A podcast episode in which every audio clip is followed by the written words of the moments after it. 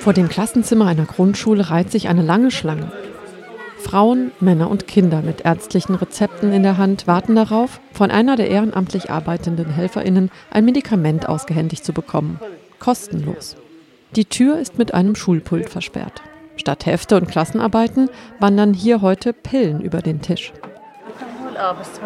Dieses Medikament kann man auch hier in der Apotheke bekommen. Aber das hier nicht. Ich kenne es nicht. Es ist Hustensaft. Erzählt eine Frau, die mit ihrer kleinen Tochter gekommen ist. Früh am Morgen war eine Gruppe israelischer Ärztinnen, Krankenpflegerinnen und Übersetzer in die Westbank aufgebrochen, um die Grundschule Burkins in eine hochspezialisierte Krankenstation zu verwandeln. The uh, Wir gehen ins Bildungsministerium und kündigen dort die mobile Klinik an. Denn jetzt sind Winterferien und so können sie die Schulen zur Verfügung stellen. Uh, uh, sie machen das gerne, weil so können die Leute Spezialisten sehen, Orthopäden, Kardiologen und so weiter. Erzählt Taifa Daibes von der palästinensischen Partnerorganisation Palestinian Medical Relief Society, PMRS. Die Freiwilligen sind bei den Ärzten für Menschenrechte Israel organisiert. Jeden Samstag fährt die mobile Klinik mit Fachärztinnen und einem Bus voller Medikamente in die besetzten Gebiete. Immer an einen anderen Ort.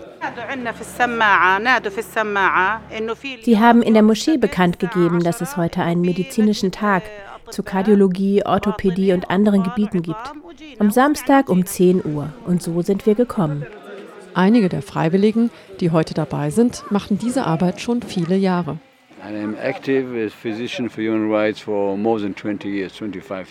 Ich bin seit 25 Jahren bei den Ärzten für Menschenrechte dabei.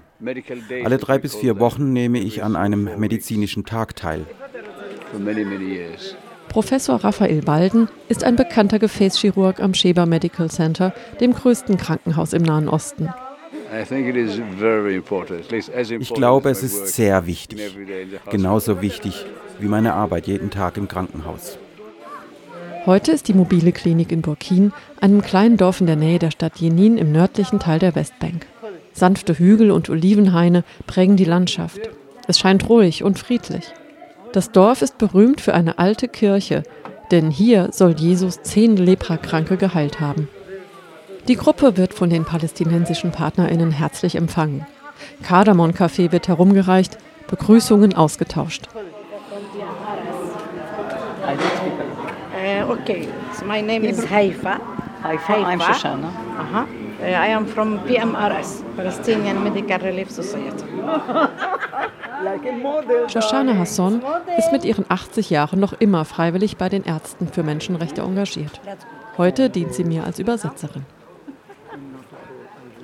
زي ما حكى انا بهي عتير رئيس جمعيه تاهيل ورعايه معاقين احنا طبعا اللي طلبناكم مع البلديه البلديه رئيس البلديه مسافر على الاردن Die palästinensische Delegation spricht auf Arabisch, dann wird auf Hebräisch übersetzt.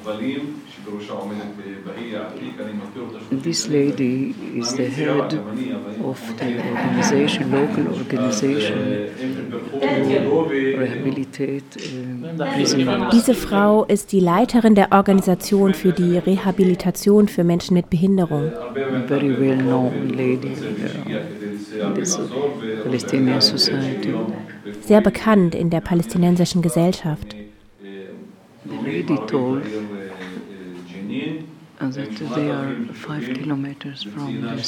die Frau hat erzählt, dass wir fünf Kilometer von der Stadt entfernt sind.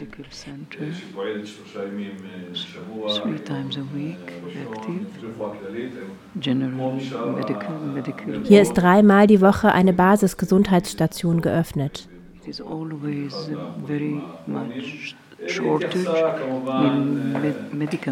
Es gibt immer Mangel an Medikamenten.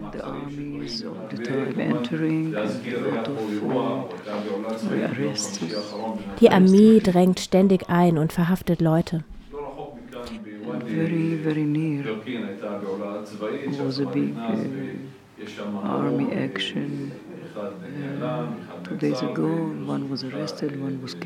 Ganz in der Nähe gab es vor zwei Tagen eine Armeeaktion. Eine Person wurde verhaftet, eine getötet. Oh, it took, it took almost two days of clash with the army. Es hat fast zwei Tage gedauert, der Zusammenstoß mit der Armee. Selbst in sehr angespannten Situationen, selbst wenn es Kämpfe gegeben hat, blutige Zusammenstöße, wann immer wir in ein palästinensisches Dorf kommen, sind wir willkommen. Wir schaffen in dieser hektischen Situation zusammen etwas Einzigartiges, einen Mikrokosmos von Wohlwollen und sogar Freundschaft. Tatsächlich ist die Stimmung herzlich und kollegial. Von außen deutet nichts darauf hin, wie angespannt die politische Lage in Wirklichkeit ist. For many of the Palestinians we meet here, we are practically the only Israelis they meet für viele Palästinenser sind wir die einzigen Israelis, die sie treffen, die freundlich zu ihnen sind. Die meisten Zusammentreffen sind ansonsten sehr unfreundlich. Sie treffen den Soldaten am Checkpoint, der seit sieben Stunden in der Sonne steht und sehr ungeduldig ist. Siedler, die ihre Olivenbäume oder Felder abbrennen. Oder Sicherheitspersonal, die sie um zwei Uhr morgens für Befragungen aus dem Bett holen. Bei den Ärzten für Menschenrechte sind jüdische und arabische Israelis engagiert. Auch das eine absolute Seltenheit. Heute ist auch eine junge arabische Frau mit israelischem Pass als Übersetzerin mit dabei. Ich heiße Dana, ich bin 20 Jahre alt. Ich bin hier, um ehrenamtlich auf Arabisch zu übersetzen. Ich suche immer Dinge, die ich für den Frieden machen kann. Und als ich dieses Projekt kennengelernt habe, wollte ich sofort mitmachen. Ich will auch Ärztin werden und so können wir Araber und Juden zusammenbringen und ein Stück Menschlichkeit schaffen. Es ist mein zweites Jahr mit ihnen. Mich hat motiviert zu sehen, da sind viele Leute, die ganz einfache Dinge brauchen, um zu überleben. Dinge, die für uns ganz selbstverständlich sind, wie Antibiotika zu bekommen. Ausreichender Zugang zu medizinischer Versorgung ist in den besetzten Gebieten alles andere als selbstverständlich. Mit dem Osloer Vertrag 1993 und 1995 erbte die palästinensische Autonomiebehörde die Verantwortung für die Gesundheitsversorgung in der Westbank, im Gazastreifen und in Ostjerusalem. Die wirtschaftliche und politische Situation in den besetzten Gebieten Ihre Fragmentierung und die militärische Kontrolle weiter Teile der Gebiete durch die israelische Armee erschweren die Organisation der Gesundheitsversorgung massiv. Neben den Stationen für gesundheitliche Basisversorgung, die vom palästinensischen Gesundheitsministerium gestellt werden, gibt es viele zivilgesellschaftliche Initiativen, um die Gesundheitsversorgung zu verbessern. Auch die Partnerorganisation PMRS betreibt eigene Kliniken in der Westbank und in Gaza. Our situation it's not so good, not so bad. Unsere Situation ist so lala. Wir arbeiten überall in der Westbank. Wir haben viele Kliniken in Hebron, Jenin, Nablus und vielen anderen Orten, auch in Gaza. Wir haben auch mobile Kliniken. Manchmal gehen wir in Dörfer hinter der Mauer. Da müssen wir oft stundenlang an den Checkpoints warten. to offer uh, the health services uh, in these villages. Haifa Daibes arbeitet in der Gesundheitsvorsorge für Frauen. Brustkrebs ist die häufigste Todesursache für Frauen in der Westbank. Wir ermutigen die Leute, zur Mammographie zu gehen, aber es gibt nur circa zehn Maschinen in der ganzen Westbank und selbst die funktionieren manchmal nicht. Deshalb haben faktisch viele Frauen dazu keinen Zugang. Und selbst wenn, vielleicht soll die Frau nach der Mammographie einen Ultraschall machen lassen oder eine Biopsie. Aber es gibt kaum staatliche Stellen, die das anbieten. Also muss sie zu einer privaten Ärztin und das ist sehr teuer. Wenn sie dann die Diagnose bekommt und einen Therapieplan, gibt es keine Stellen, wo sie diese Therapie bekommen könnte. Das ist sehr schlimm für Menschen, die Krebs haben.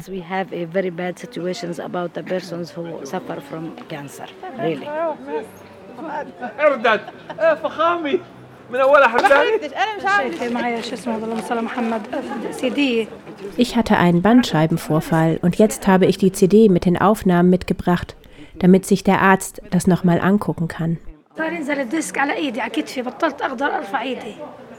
Der Schmerz zieht von der Bandscheibe in die Schultern. Es gab Zeiten, wo ich meine Schultern und Hände gar nicht bewegen konnte. Jetzt ist es ein bisschen besser geworden, aber meistens geben sie einfach nur Schmerzmittel. In den Klassenzimmern bieten neben dem Gefäßchirurgen noch ein Immunologe, ein Orthopäde und eine Kinderärztin heute Sprechstunde an. Denn der Zugang zu spezialisierten Ärztinnen ist ein großes Problem.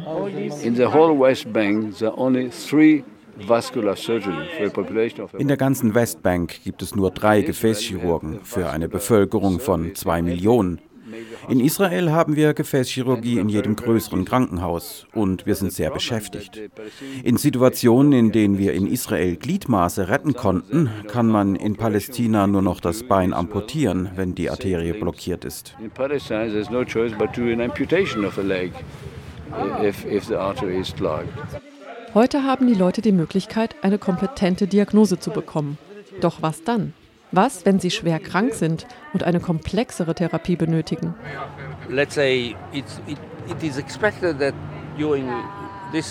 ich erwarte, dass ich bei diesem Besuch heute ein oder zwei Patienten habe mit ernsthaften Problemen. Vermutet Professor Bentwich. Als Immunologe war er einer der ersten, der an HIV forschte. Seit 18 Jahren ist er einmal wöchentlich bei den Ärzten für Menschenrechte aktiv. Und dann versuchen wir zu ermöglichen, dass sie nach Israel kommen, um mindestens einen Termin bei einem Experten zu haben. Und manchmal, in individuellen Fällen, kommen sie auch ins Krankenhaus. Das ist jetzt seltener geworden, vor allem wegen finanzieller Probleme. Israel akzeptiert keine Patienten ohne Versicherung und die ist begrenzt und teuer. Die wenigsten Menschen in den besetzten Gebieten haben eine Krankenversicherung, die weiterreichende Behandlungen bezahlt. Gerade die Armen sind meistens nicht oder unzureichend versichert. one which I had recently was a young boy, 16 year old, who came to me with some severe headache. Ein Fall, den ich kürzlich hatte, war ein 16-jähriger Junge, der mit starken Kopfschmerzen kam und es stellte sich heraus, dass er einen Gehirntumor hatte. Er wollte sich in Jordanien behandeln lassen.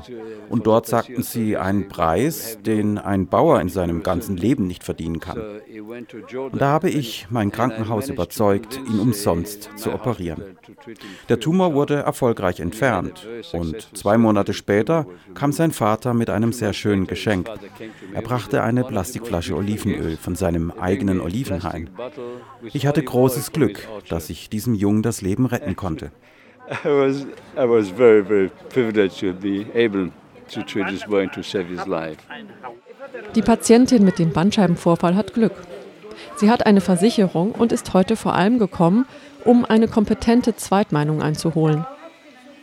Doch sie weiß auch von ihren Nachbarinnen, denen es schlechter geht. Die Leute, die kein Geld haben, sind zwar krank, aber sie sagen, ich gehe nicht heute zum Arzt, lieber morgen, verschieben es immer weiter. Und dann kommt ein Punkt, wo sie die Schmerzen nicht mehr ertragen können und dann muss man zu einem Arzt gehen. Aber dann sind die Leute schon sehr krank. Die Palästinenserin Rauda Salen aus Burkin, die in Deutschland aufgewachsen ist, fügt hinzu, und wenn man jetzt so mit dem Herzen hat oder so, da kann man das nicht vergessen. Erstmal, äh, die können das nicht so richtig. Und zweitens, wenn man überhaupt einen Platz hat, dann bezahlt man, was weiß ich, um die 5000 Dinar. Also das sind 25.000 bis 30.000 Shekel. Und ja, da, ja, und wenn er so, so ein Haus hat oder ein Grundstück oder was weiß ich, ein Auto oder so, dann, dann verkaufen die da das und dann, um sich dann zu. Oder er, also wenn er nichts hat, dann nichts, ne?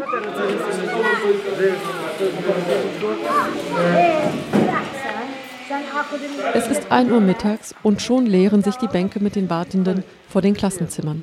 Bahir Arbit Atik blättert in ihren Unterlagen. Sie hat heute die Funktion der Sprechstundenhilfe übernommen. Heute waren nicht so viele Patientinnen da, aber ich bin zufrieden. Zwischen 70 und 80.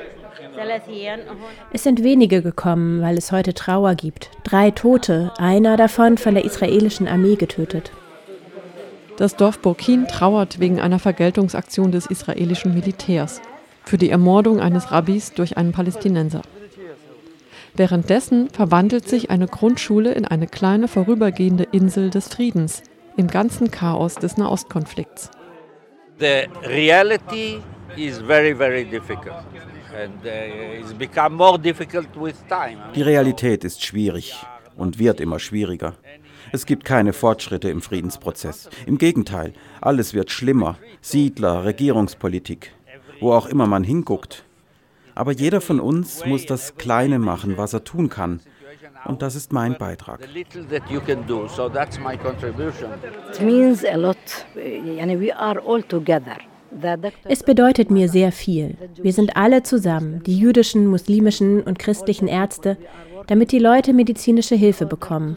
Und wir kämpfen zusammen für das Recht auf Gesundheitsversorgung, auch für politische Rechte, für das Recht auf Leben. Professor Bentwich bezeichnet sich als Optimist. Aber auch er erinnert sich an etliche Situationen, in denen er an die Grenzen der politischen Rahmenbedingungen stoßen musste zum Beispiel an den Checkpoints. There were times where uh, I had to sort of struggle against the authorities. Es gab Zeiten, wo ich gegen die Autoritäten kämpfen musste, dass Leute durchgelassen werden, um vernünftig behandelt zu werden. Das gab es oft. Das ist Teil dessen, was ich tue. Es ist begrenzt. Ich glaube nicht, dass wir etwas Großes damit verändern, aber es ändert ein kleines bisschen. The most it contributes a tiny bit. You know, I always say my, to my Palestinian colleagues that ich sage immer zu meinen palästinensischen Kollegen, es gibt Unterschiede zwischen uns, aber der medizinische Beruf ist eine Friedensbrücke, weil wir haben alle denselben Feind, Krankheit und Tod. Und wir kämpfen alle gemeinsam gegen diesen gemeinsamen Feind. So we fight together, Palestinian Israeli, against this common enemy, disease and death.